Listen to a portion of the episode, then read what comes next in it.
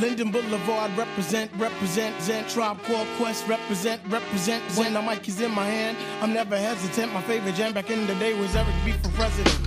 Señores, este es otro episodio El Nombre No Importa. Mi nombre es Nelson y tengo el grato placer de saludarles. Nuestro episodio 34. Hoy tendremos en el podcast para hablar de NFL, que lo tenía prometido el año pasado. Hice un montón de NFL.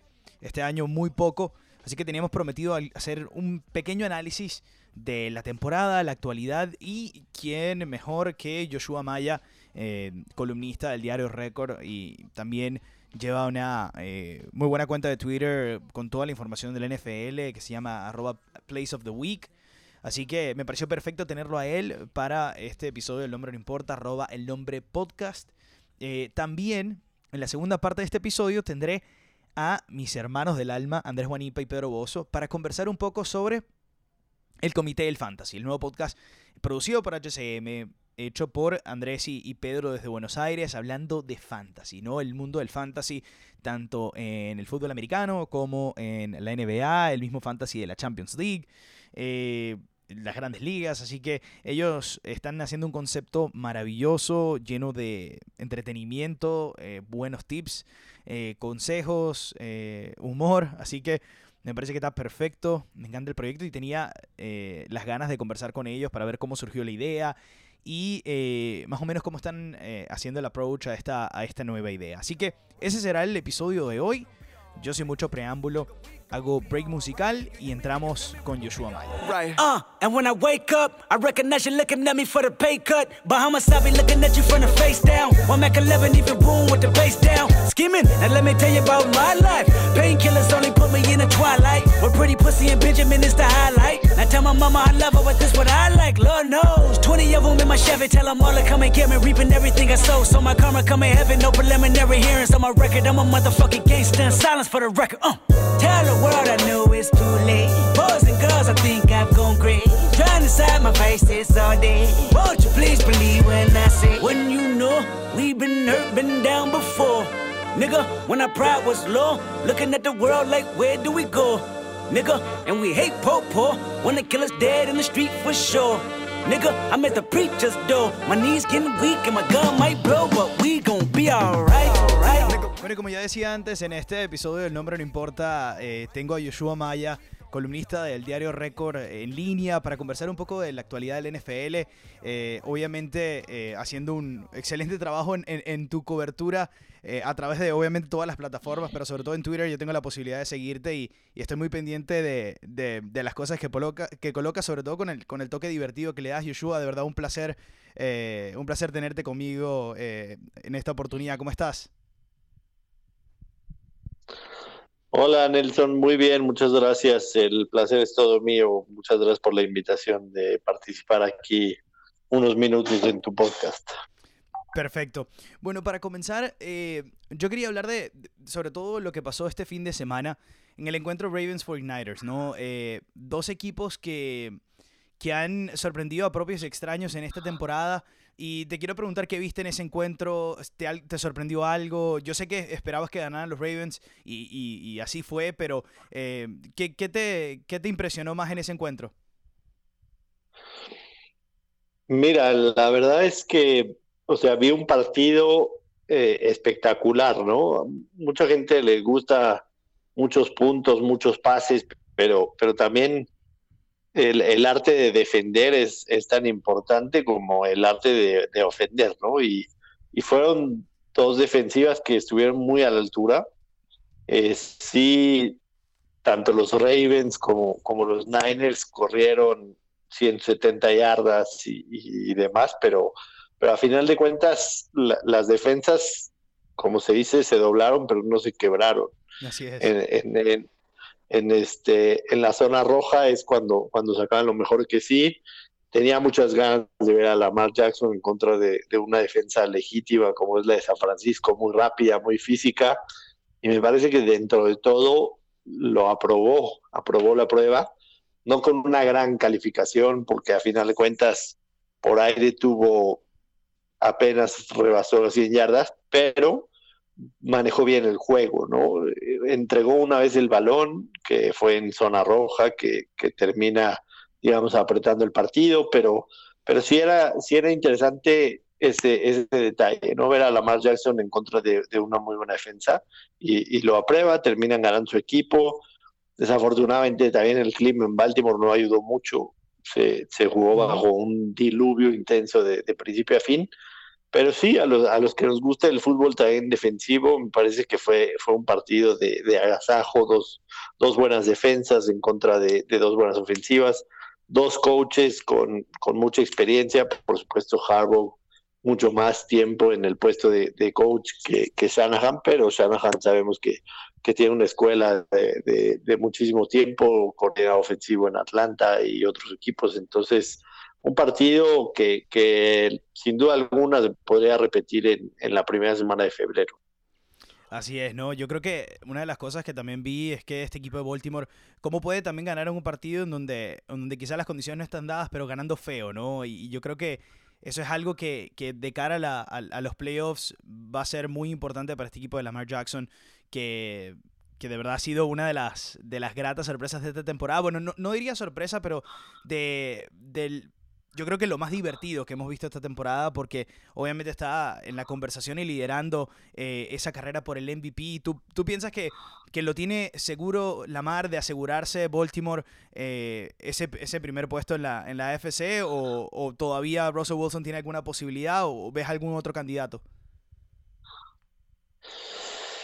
Sí, sí, por supuesto es el, el favorito, ¿no? Lo que ha hecho, hablabas de, de lo que esperábamos de Baltimore esta temporada. Yo sinceramente no esperaba un desarrollo tan rápido de, Lamar Jackson. El año pasado, recordemos, toma el puesto de, Joe Flaco a mitad de la temporada, cierra muy bien los Ravens, se meten a playoffs, pero en la primera de los playoffs, los Chargers con una muy buena estrategia defensiva lo secan por completo. Entonces, yo sí pensé que tendría, tendría mejora, un desarrollo, además todo el equipo lo han armado alrededor de él, ¿no? Le han armado un equipo para que, para que pueda sacar lo mejor de sí y lo está haciendo en, en, sí que en proporciones mucho más rápidas y eficaces de lo que yo esperaba, pero, pero sí, he sembrado número uno en la FC, los Ravens, este, lo de Russell Wilson hay que destacar, por supuesto. Quedan cuatro semanas, digo, y, y este equipo de Seattle, con toda sinceridad, no, no pensábamos que iba a terminar, o sea, que podría terminar número uno de la NFC, al igual que Baltimore tampoco terminar como número uno de la FC. Entonces, estas cuatro semanas se puede decidir eso. Y, decidido no creo que está, pero sí lo, dicen las casas de apuestas, está un pasito adelante todavía la Jackson. Así es, bueno, viendo el, calendario, sobre todo en la, en la AFC, eh, Baltimore se mide contra Buffalo. Y aquí quería traer algo de colación porque me parece muy interesante que los Bills todavía son dueños de su destino con respecto a quedar como líderes de la AFC. Porque se miden a los Ravens en casa y a los Pats en casa, que son sus rivales directos por este récord. Tiene 9-3, Baltimore 10-2 y los Pats 10-2. Eh, obviamente esto en el sueño más alocado de los fanáticos de Buffalo, pero ¿ves alguna posibilidad de que los Bills se cuelen ahí?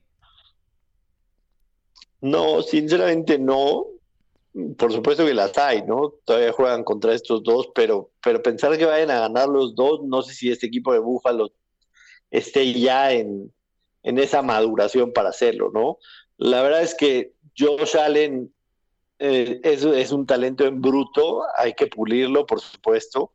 Este, recordar la derrota que tuvieron contra Filadelfia, por ejemplo, una derrota que Josh Allen y, los Bills tienen cuatro entregas de balón en la primera mitad, ¿no? Entonces, mientras, mientras se alejen de eso, podrán competir. No sé si, si todo el equipo esté, esté maduro ya para pensar cómo ponerlos en candidatos en, en la AFC o, pensar en un primer sembrado, pero sí, bien lo dices, matemáticamente está, está en sus manos.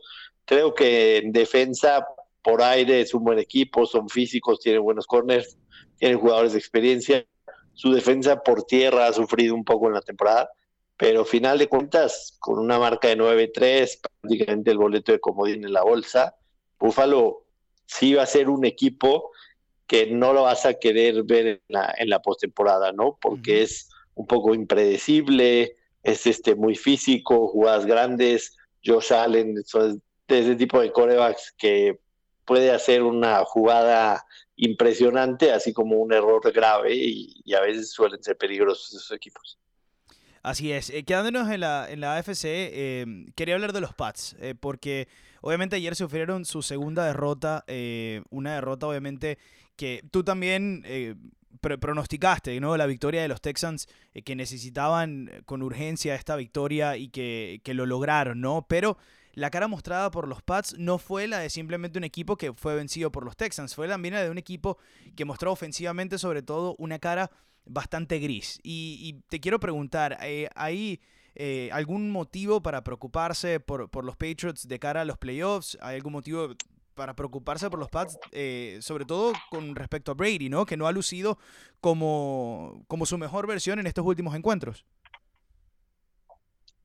Sí, definitivamente sí. El, marcador de ayer no dice lo que fue el partido, seamos muy sinceros. Ayer fue un partido totalmente de un lado y, del lado de los Texans.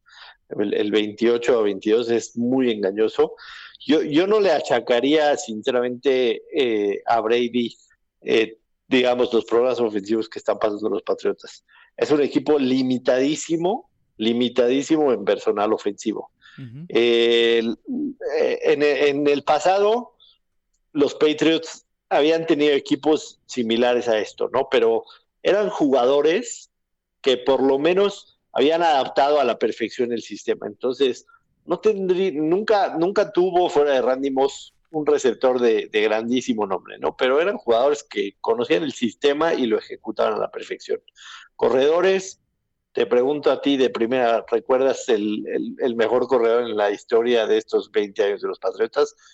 Eh, no sé, Cory Dillon, o sea, no, no un receptor que haya trascendido y que digas, wow, este, sí. Sí, eh, quizá Marshall Falk jugó con los, con los Patriots, ¿verdad? No. No, no. Tenía Falk en la mente, pero no. No, no recuerdo. Yo creo que, que, que sí, ninguno de renombre.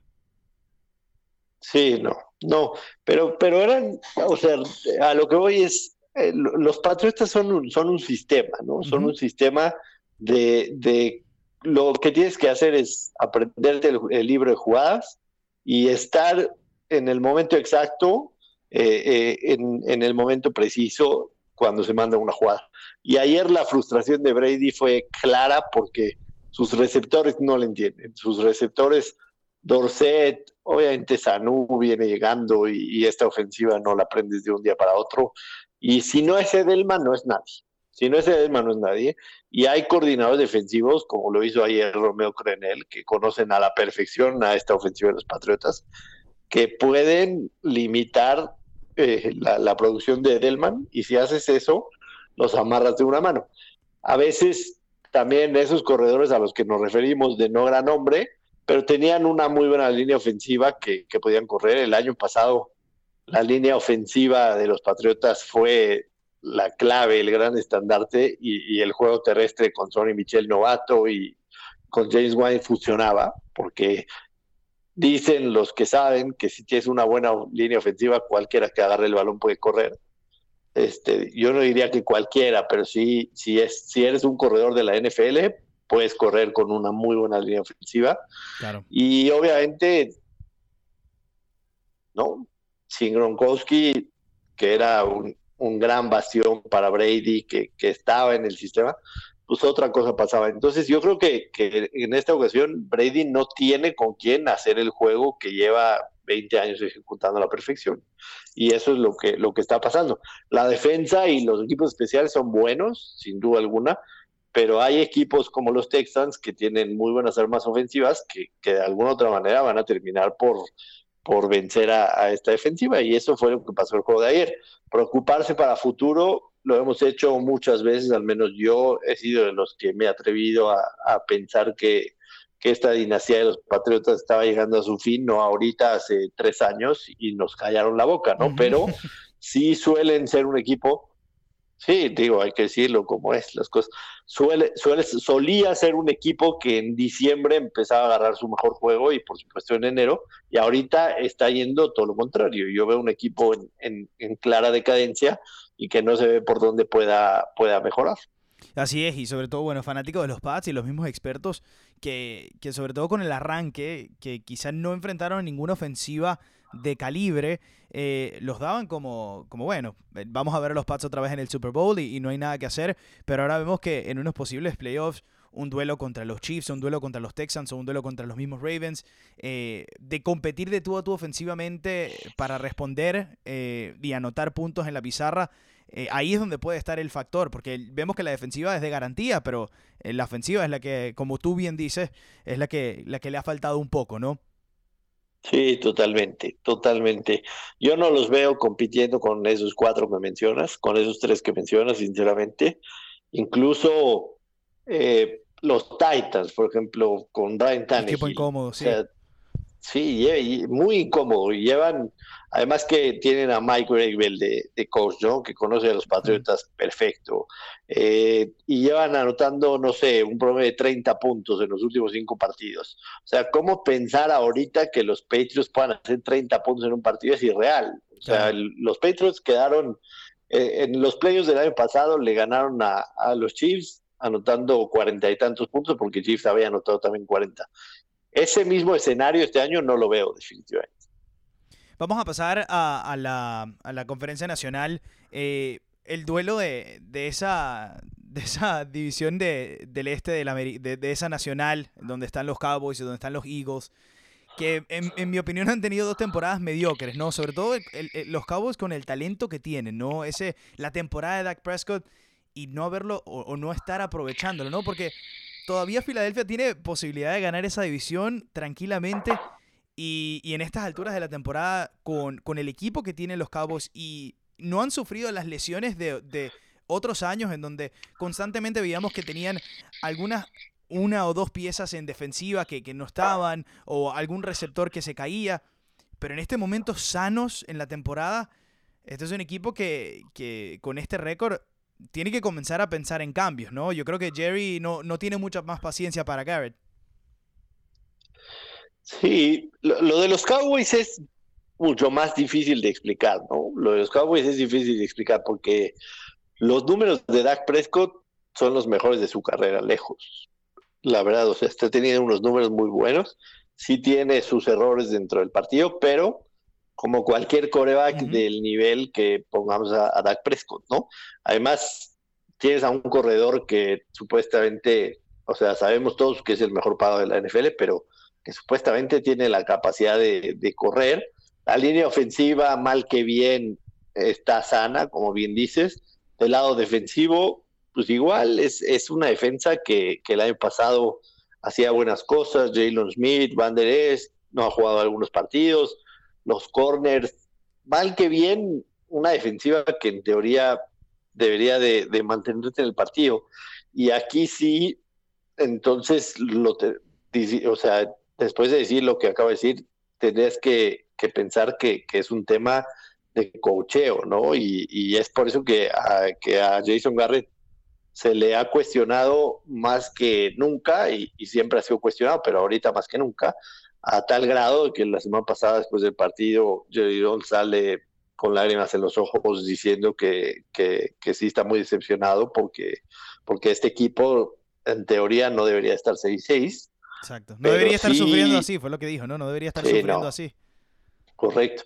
Pero, pero quitarlo ahorita tampoco creo que sea solución, ¿no? Con toda sinceridad, digo, ¿qué va a llegar? ¿Quién? Y, con qué juego también. Muchas veces cuando un coach sale a la mitad de la temporada, se quedan sus coordinadores y tampoco no veo a, a Moore quedándose como, como, como coach, ni tampoco Wade Phillips, o sea, no tienen alguien adentro que digas, con este va a mejorar las cosas, no lo tienen y a lo mejor lo que dice Jerry Jones de, que tener a Jason Garrett le da la mejor posibilidad, quizás esté en lo cierto. Pensar que va a estar el año que entra, a menos de que gane el Super Bowl, que lo veo nada probable, no creo que Jerry Jones sinceramente siga con, con Jason Garrett porque es una situación insostenible. Que pueden llegar a playoffs, sí, que están hoy como líderes de la división, sí, pero, pero Cowboys tiene pinta de un equipo de, uno y fuera, ¿no? El primer partido de playoffs se va. Es correcto. Y bueno, sobre todo, yo creo que sí se van a, van a hacer los playoffs, porque contando con el equipo de Filadelfia que, bueno, ayer mostró una cara espantosa contra los Dolphins, que los Dolphins han, han, tenido un momento muy bueno, pero los Eagles no podían permitirse eh, caer derrotados en estos momentos de la temporada. Eh, Joshua, para, para seguir pintando este, este panorama de, la NFC, eh, yo creo que está muy claro, ¿no? El resto de las divisiones y, creo que esa batalla o, la batalla que tenemos al final, creo que e, en el comodín está eh, cualquiera de los dos equipos que clasifique en, esa división entre Green Bay y Minnesota y lo mismo en, la, en la división de San Francisco y Seattle. Uno va a llevarse el comodín, uno va a llevarse la, la división, pero el mejor récord todavía está en juego y tiene posibilidad San Francisco, tiene posibilidad Seattle de ganar hoy, hoy eh, este Monday Night y tiene posibilidad New Orleans. ¿A quién ves de esos equipos con mayores posibilidades de, ser el, sembrado número uno? Híjole, eh, es una buena pregunta. Estoy de acuerdo contigo de, que, de que el panorama en la, en la NFC está muy claro. Si pierde hoy Minnesota, podría complicarse un poquito porque pues de alguna u otra manera yo no confío mucho en mi propio equipo en Chicago, pero, pero todavía juegan contra ellos. Es que todavía les toca. Mitch, Mitch te ha fallado. sí, no. Y Nagy hace, hace una temporada muy por debajo de mis expectativas, mis falsas expectativas quizás. Pero sí, sí lo veo muy claro. O sea, creo que en el oeste van a ser San Francisco y Seattle, uno como líder, otro como comodín. En el, en el norte será Green Bay quizá como líder y, campeón divisional y Minnesota como comodín. El que gane los maletas de la maletas le decimos aquí en México a los malos. Perfecto, entendido. El, que gane los maletas en, el este y en el, en el sur claramente será Nuevo Orleans y nadie más. De, de esos tres que me preguntas, quizá te diría que, que el que el que gane la próxima semana entre Nueva Orleans y, San Francisco tiene la mayor probabilidad de terminar primero, pero no, descarto a Seattle, ¿no? Está jugando ahora en el Monday Night. Si gana hoy, pasa a ser segundo, de, segundo sembrado en la NFC. Seattle es un equipo que, que nos ha impresionado a todos esta temporada, el nivel de Russell Wilson, la línea ofensiva ha mejorado, tiene buen juego por tierra, la defensa está creciendo, entonces este, si me preguntas, te diría que el, que gane la próxima semana entre, entre Nueva Orleans y San Francisco, pero no quiero descartar a Seattle. Perfecto. Bueno, Joshua, no te quito más tiempo. De verdad que te agradezco muchísimo esta oportunidad. Arroba Place of the Week a las personas que quieran seguir a Joshua Maya en, en su Twitter, eh, haciendo un trabajo fantástico. Muchísimas gracias por esta participación. Gracias a ti, Néstor, por la invitación. Un gusto y cuando quieras, aquí estamos con mucho gusto para platicar de NFL.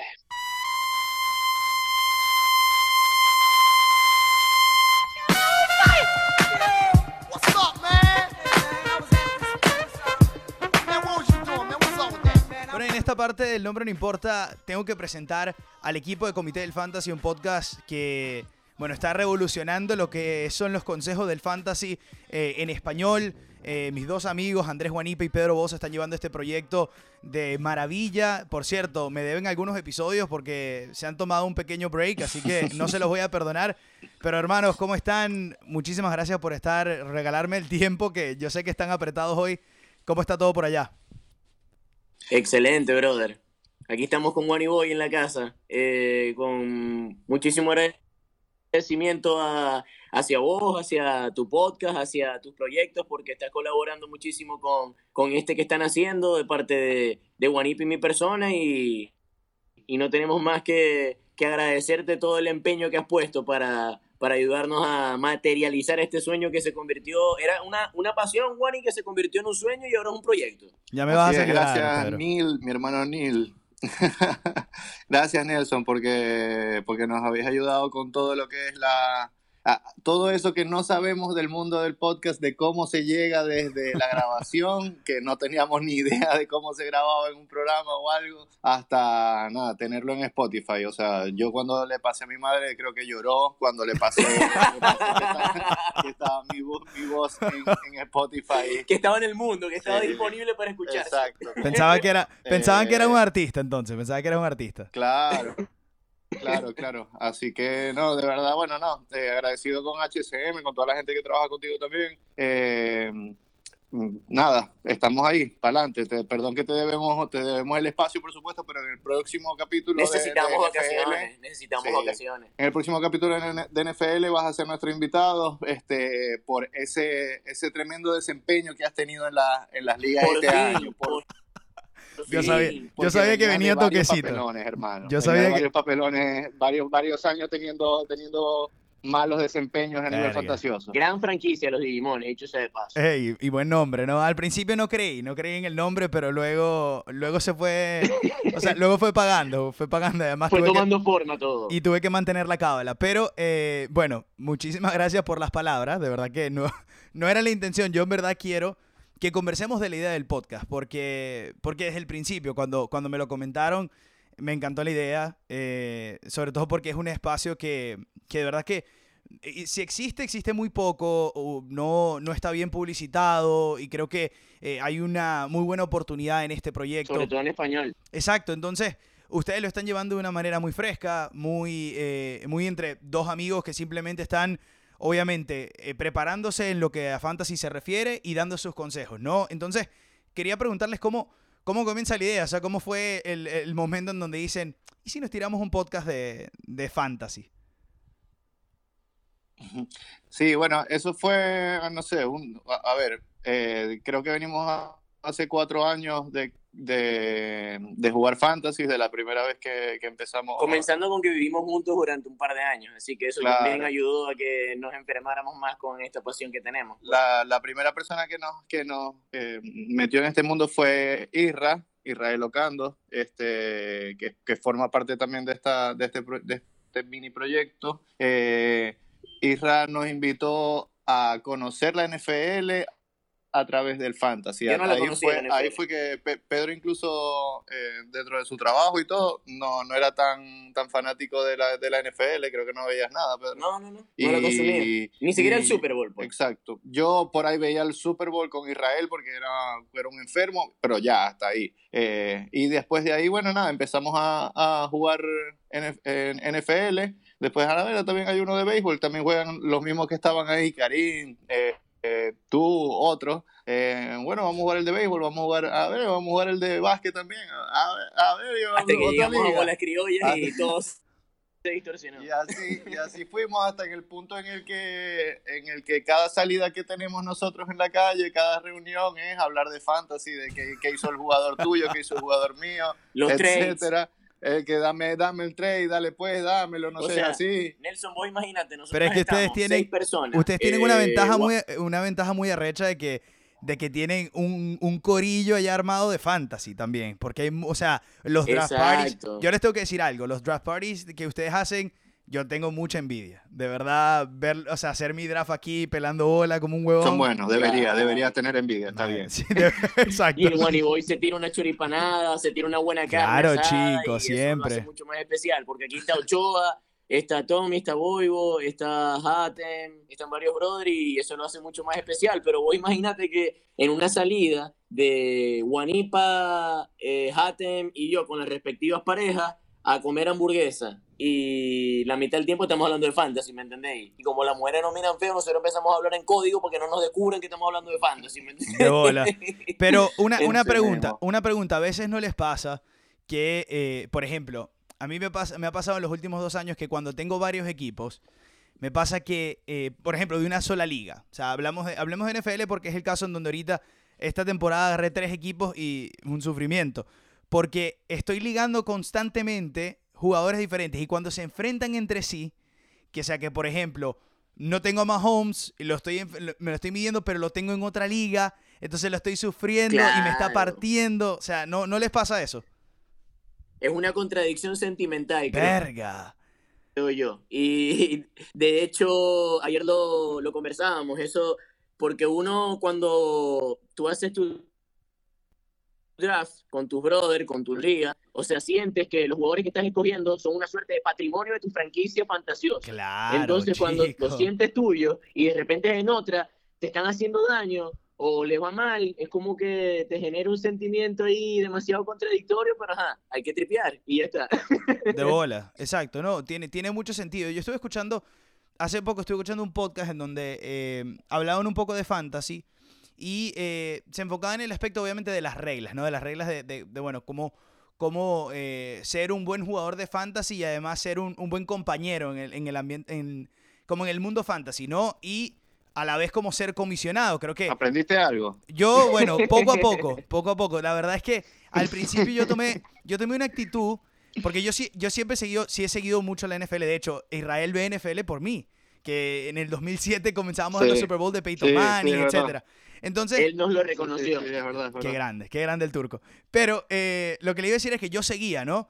Pero al principio era como que, ah, bueno, no, yo sé el deporte, entonces voy a jugar fantasy. Pero es que no, no, absolutamente no es así. O sea, no tiene nada que ver. Tú puedes saber mucho y puedes decir, este jugador es bueno, pero no necesariamente puede, puede ser bueno para el fantasy. Y esa es la distinción importante Claro. del trabajo de ustedes. Claro. Bueno, me hiciste pensar de una vez en la entrevista que nos pasaste hoy por, por el grupo que compartimos a WhatsApp del Fantasy NBA sobre la entrevista de Margasol, que en la vida real a mí me parece uno de los jugadores más importantes desde su rol de líder defensivo, lo que puede aportar con las asistencias, y en Fantasy está teniendo una temporada que puede catalogarse como mala, pero en la vida real el, el tipo es súper importante. Sí, sí, no hay chance de que, de que lo banqueen de nada, o sea, es, es, es en su equipo, pero a nivel fantasioso no es el, no es el más atractivo. Bueno, el otro día se Juan Beat, que hizo cero puntos. Mm. Eso no, eso no hay una estadística en fantasy que te diga, más allá de los robos y los bloqueos, Imposible, que, es te imposible. Diga, que te diga, no, el que él marcó lo secó, no existe. Pues, Gente, gente como él, como Pat Beverly, por ejemplo, no son atractivos para el fantasy, En lo absoluto. pero en, en la vida, en la vida real son súper importantes en sus equipos. Está bueno ese tema porque por ahí hay mucha gente que, que sabe de deporte, que tiene mucho tiempo siguiendo una liga y que cree que quizás te pasó a ti, Nelson, que al entrar el primer año vas a ser exitoso y no siempre es así porque hay que pasar todo el conocimiento que tú tienes del deporte a los factores que influyen y que te dan puntos y, y cobres el fantasy. No, es que yo me di cuenta también por, por ustedes, ¿no? Porque yo creo que el, el, el approach que ustedes tomaron, eh, obviamente viniendo de Israel, pero e- ese approach de estudiar, de, de todo el tiempo, obviamente, lunes y martes son días de estudio para hacer los waiver picks el miércoles, luego estás viendo qué agente libre hay que te pueda reforzar, Sí. para ya luego, obviamente, tomar la estrategia si necesitas sentar a alguien porque tiene un mal, un, un mal matchup. O sea, te, te vas dando cuenta que no es cuestión de saber del deporte, sino también hacer tu estrategia y de verdad actuar como un verdadero general manager. Yo tengo que admitir que a mí me cuesta quizás... Ahí está el truco. Y yo sé que ustedes dos, eh, ustedes dos sentados ahí se van a mirar y van a decir, mardito. Yo sé que yo soy apegado con mis jugadores. O sea, yo no tiro el gatillo para, para hacer un, un, un- trade Demasiado muy pero rápido. No, no, no lo tiro tan rápido porque Solo soltés a tus jugadores cuando sabéis que es un Bill Cosby. no, un, un- no un Bill Cosby, pero es un, un ganar-ganar y, y- y siento que en, en mi, en mi manera de pensar tengo cierta ventaja. O sea, el- al final del día, este, el, draft de NFL, el, el que yo, el que hice este año en la liga que compartimos eh, con, con los muchachos de Argentina y los que, bueno, obviamente están regados por el mundo, eh, yo al principio no estaba tan convencido porque, bueno, Dalvin Cook era un, o sea, era una incógnita porque se había lesionado las dos temporadas Sí. anteriores. eh, Cooper Cup Claro. podía repetir lo que había hecho el año pasado. Jared Goff, que bueno, también lo mismo, ¿no? Esa ofensiva. Y, que- Tomaste decisiones arriesgadas, pero que a la postre salieron muy bien. y Tyreek Hill, que ya lo amaba del año pasado porque lo tuve y me, y me llegó a las semifinales, pero también, y se lesionó en el primer partido. O- Este año fue el primer año en donde tuve que superar a la adversidad de perder a mi pick número uno, pero con waiver, o sea, con waiver picks pude compensar, ¿no? Y ahí es donde está la, la estrategia. Claro. Claro, claro. De hecho, yo creo que a vos ya te tienen que transferir la plata, porque yo creo que ya vos sos campeón de esa liga. No, pues, men, ¿sí o no, ¿Te no, claro? no. La sal, la sal, por favor, la sal, por favor, depositarla en su envase, Kino. O sea, nosotros no queremos nada de sal, vamos a ir poco a poco Aquí tengo un kilito de sal para mi hermano Nelson. Pero, brother, me pareció súper interesante lo que mencionaste respecto a trabajar como un general manager, porque creo que esa es la emoción que uno siente cuando juega fantasy, que por en, en una pequeña medida te estás convirtiendo en el general manager de tu equipo y cada decisión que tomes puede ser trascendental para el éxito o fracaso de tu campaña fantasiosa. Entonces, Claro. ese poder que tiene el fantasy de, de, de, darte un pequeño sorbo, una pizca de lo que puede ser ese lugar en las grandes ligas eh, es fabuloso para mí y para creo que todos los que juegan fantasy. Totalmente. Ahora, quiero, Andrés, ¿cómo, cómo es tu proceso de, de prepararte tanto para el fantasy como para, el- como para cuando haces un episodio, ¿no? ¿Cómo, cómo es ese proceso ¿qué es lo que miras? ¿A dónde buscas? ¿Dónde están las recomendaciones? ¿Buscas los matchups? ¿Buscas la, eh, qué defensiva se va a, enfrentar? ¿Buscas los rankings? ¿Cómo, ¿Cómo es la estrategia? Sí, bueno, básicamente es, es, una, es una preparación que ya veníamos haciendo eh, para nuestros fantasy, solamente que ahora los grabamos y los compartimos, pero eh, sí, es básicamente ver cómo vienen eh, trabajando, cómo se vienen desempeñando los equipos a los que se van a enfrentar los jugadores esa semana eh, de allí más o menos puedes tener alguna idea de qué es lo que va o lo que pueda suceder. Este, y después de allí, en realidad, es mucho mm, apuntar, tirar el gatillo y ver si, ver si las cosas salen como uno piensa. Nosotros hemos hablado hhasta ahora de distintas cosas que envuelven al fantasy, como son eh, las reglas, la categoría reglas, claro, los trades, los waiver picks, eh, los drafts, que son muy importantes, pero no son no lo son todo en el fantasy. El concepto de el high. Eh, y son distintas cosas que, que, que, nada, son, son interesantes. Eh, hay muchos números, hay muchas cosas tangibles y hay mucha eh, corazonada también. Eh, por ejemplo, tú, tú, hablabas, tú hablabas allí de, de, de, de, tus jugadores. Dalvin Cook en un principio, si bien estaba dentro de los picks de primera, segunda ronda, muchos Em, no, muchos expertos no confiaban en él por su salud, porque en los últimos dos años eh, en algún momento se lesionó. Yo todavía estoy esperando este año que se lesione y que y tengo, a, y tengo a Mattison en uno de mis equipos, porque creo que eso puede suceder. Pero, pero, pero bueno, el fantasy te da eso también. Eh, de repente no, no, no sucede. Eh, Dalvin Cook tiene toda la temporada estando ahí en el top 3 de, running backs, eh, detrás, de, detrás de McCaffrey eh, y nada más. Este, pero bueno, sabemos que el equipo de Minnesota, hablando del caso de Minnesota, eh, de los Vikings en específico, es un equipo que corre, que desde un principio, desde la temporada, dijo, vamos a correr, vamos a correr todo lo que se pueda este año. Dalvin Cook no se ha lesionado, ha sido una estrella. Y si en algún momento le llega a pasar algo a Dalvin Cook, Mattison va a tomar todo ese trabajo, todo ese workload, lo va, lo va a agarrar lo va, y se va a poner a valer. Por eso, hablando del caso específico del backfield de, de Minnesota. Eso que diciendo es súper interesante, porque a la final, al margen de las estadísticas, de los datos, de, de, de todo lo que pueda recaudar respecto a información de un jugador o una situación, a la postre lo que vas a hacer es evaluar los pros y los contras de cada jugador específico y a partir de allí, sumado a tu intuición, a tu corazonaje, a lo que has visto en, de los partidos, vas a decidir. Sí, exacto. Claro, la idea, la idea es manejar... Eh, nada, es eso. La idea es manejar obviamente toda, toda la información posible y de ahí obviamente a tomar una decisión, pero mucho es, o sea, hay mucho que no está escrito, ¿no? Hay mucho que es simplemente, bueno, yo creo que esto es lo que va a pasar y y simplemente pienso que, que, a lo mejor pasa. Y si te sirve, perfecto. Y si no, bueno, al final del día, como, como decía, no, no es algo que es a ciencia cierta. Pero a mí me parece que es algo, es algo muy divertido, ¿no? Eh, eh, estando y, compartiendo, compartiendo los fantasy, hemos encontrado, y ya me voy a poner un poquito filosófico, pero este es un, un, momentico. Es que hemos encontrado una, una, comunidad nosotros que estamos todos en el extranjero, una comunidad de, de grupos de WhatsApp, de, de, relación, ¿no? Y de gente que quizá algunos no se conocían y ahora son amigos simplemente por el fantasy. A mí, me, a mí me ha pasado, a mí me pasa constantemente en el grupo que tenemos de NBA. Sí, totalmente. Donde ahora cada vez que... Mm, todos son mis amigos, pues. La adicción por el deporte nos une. Correcto. y te das cuenta también, nosotros nosotros estamos abriendo, todos los años estamos abriendo nuevas ligas y bueno, y estamos buscando gente, a ver, ¿quién, tiene, quién tiene amigos, tal, y de repente te reencuentras con panas que, con los que por ahí ah, no tenías años sin hablar, o panas, que, panas que, que, nunca hablaste, pero sabes quiénes son, y, ah, y de repente en, en, la, en la liga, en el WhatsApp, empiezan a hablar de trades, de algo, se hacen amigos, se siguen por redes, les pasan cosas en su vida y, o sea, ya forman parte de eso, o sea, por ejemplo, no sé, hay, hay miles, pero... ¡Que vivan los amigos!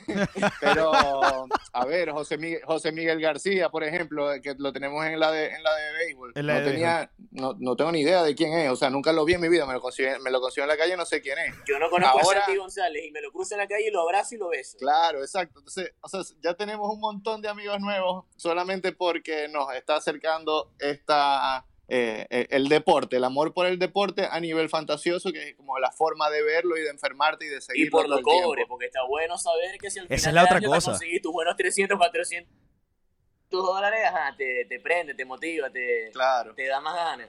Totalmente, ¿no? Esa es la otra cosa, que, que el componente de que te puedas ganar plata y, y también la mamazón de gallo es lo que, es lo que te mueve, ¿no? Es, es poder, es poder ganarle... Exacto, es poder ganarle a, es poder ganarle a Miguel Colete y decirle, marico, anda, o sea, cállate la jeta, chao, fuera de aquí, arranca. Yo, por ejemplo, en esta temporada le gané los dos machos en las dos ligas que tenemos a Guanipa. Entonces, yo Uh. siento que tengo un poder sobre él bastante O sea, importante. tú estás de- hablando- del puteo sano. Lo que tú estás diciendo es que tú No eres el líder, tú eres el líder del comité del fantasy, pues. Ya de una vez queriendo meter cizaña ahí No, entre no, los no, dos. No, nada. mentira. Esto es 50-50. es más, 25-25-25 con vos y Israel. bueno, sí, es verdad, y al final ahí con No, el... un, día estás, un día estás arriba, otro día no, y no- uno nunca sabe. Uno es un sabe. Es verdad, es verdad. Nosotros... Hablando de corazonadas, Nelson, y de, y, y- y de intuición, te quería decir, hablando de- del Fantasy NBA, por ejemplo, yo este año sabía cuando iba a hacer el Fantasy, de, el, el draft de la NBA, yo tenía decidido que pasara lo que pasara, me tocara el pique, me tocara, yo iba por Clint Capela. Y me, lo, lo- me arriesgué, lo agarré en ronda 2 cuando estaba saliendo en 4 y 5, pero fui en la 2 porque sabía que, que quizás no llegaba a la 3, porque sé que hay otros que les gusta ese jugador, como Luke, como Andy, como Lino Claro. Guani. Entonces dije, nada, me arriesgo y el tipo me está pagando. Por ahí me arriesgué de manera tonta, pero Total. está pagando. Entonces es la belleza del fantasy. Eh, sí, sí, eh, coincido completamente, ¿no? Y, y también obviamente cuando, cuando te pasa que mm, haces tu draft con el mayor esmero y en la primera semana se te lesiona por toda la temporada tu pick 1, ¿no? Como, como pasó este año en el, en el Tristeza. caso de Curry, que eh, va a estar todo el año Sí. fuera. eh, o lo más probable es que esté todo el año fuera y un equipo que no va a pelear, entonces no lo van a querer forzar. Y eh, ahí fue todo, ¿no? Ya tú pagaste tu entrada y ya... eh, es que es, es toda una, es toda una lotería, pero de verdad que es muy, muy interesante. Eh, yo, ustedes, tienen, ustedes tienen ligas de comité del fantasy en, en- de la Champions, ¿no? ¿O todavía no? Sí, sí, arrancamos, sí, arrancamos una, una de comité del Fantasy en Champions y bueno, y la idea es eh, ahora el béisbol que comienza, arrancar alguna con, con personas que se, que se anoten random. Los que comiteros, los comiteros. como una privada. Los Exacto, los comiteros. La, la idea que tenemos es crear una tipo privada, que la gente que nos escucha eh, pague su fee y que al final tengan premios, tipo una camiseta, no sé, del MLB, si es un, si es un fanático de los Yankees, la de Gleyber Torres, y, y dársela de regalo como premio por, por, por participar y por ganar la liga como tal. Eso está muy bueno, eso está muy bueno. Bueno, de verdad yo sé que el, el tiempo que tienen es, es corto. eh, obviamente estoy eh, pendiente de, la invitación para el, próximo episodio del comité sobre, sobre el NFL. Ahí podemos desarrollar un poco más. De verdad les deseo muchísimo éxito eh, con, con el proyecto. Me gusta muchísimo la idea. Estoy seguro que, que será un éxito rotundo. Así que, más nada, los deseos son mucha consistencia, mucha disciplina y, y a seguirle dando, hermanos. Muchas gracias. Muchas gracias.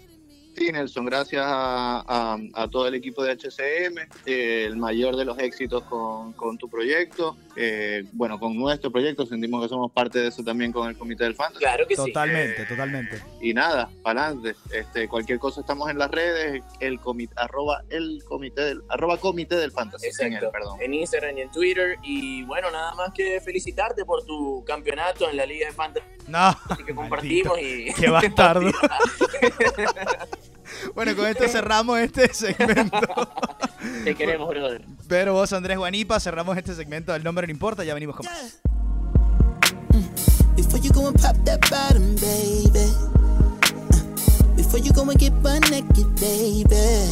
Mm, I know you got a little bit of baggage, baby. Never mind, I'ma look past it. Big cans in the cooler, let me handle it, baby. Uh, two jugs, I'ma start grasping it, baby.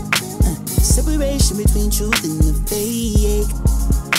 You can get a new rack for 5K. You can get a rapper by Friday. You gon' have to replace being cheapskate, to save it. Can a nigga squeeze or should I just be safe? Yeah, for sure. Tell me what it reads on the expiration date. Well, I just got him. Should be good for about 10 years or so. I know you feel the D when a nigga deep in the hole, but do you get a piece when I'm sucking it, baby door? Can you fuck me already? Open your heart, baby.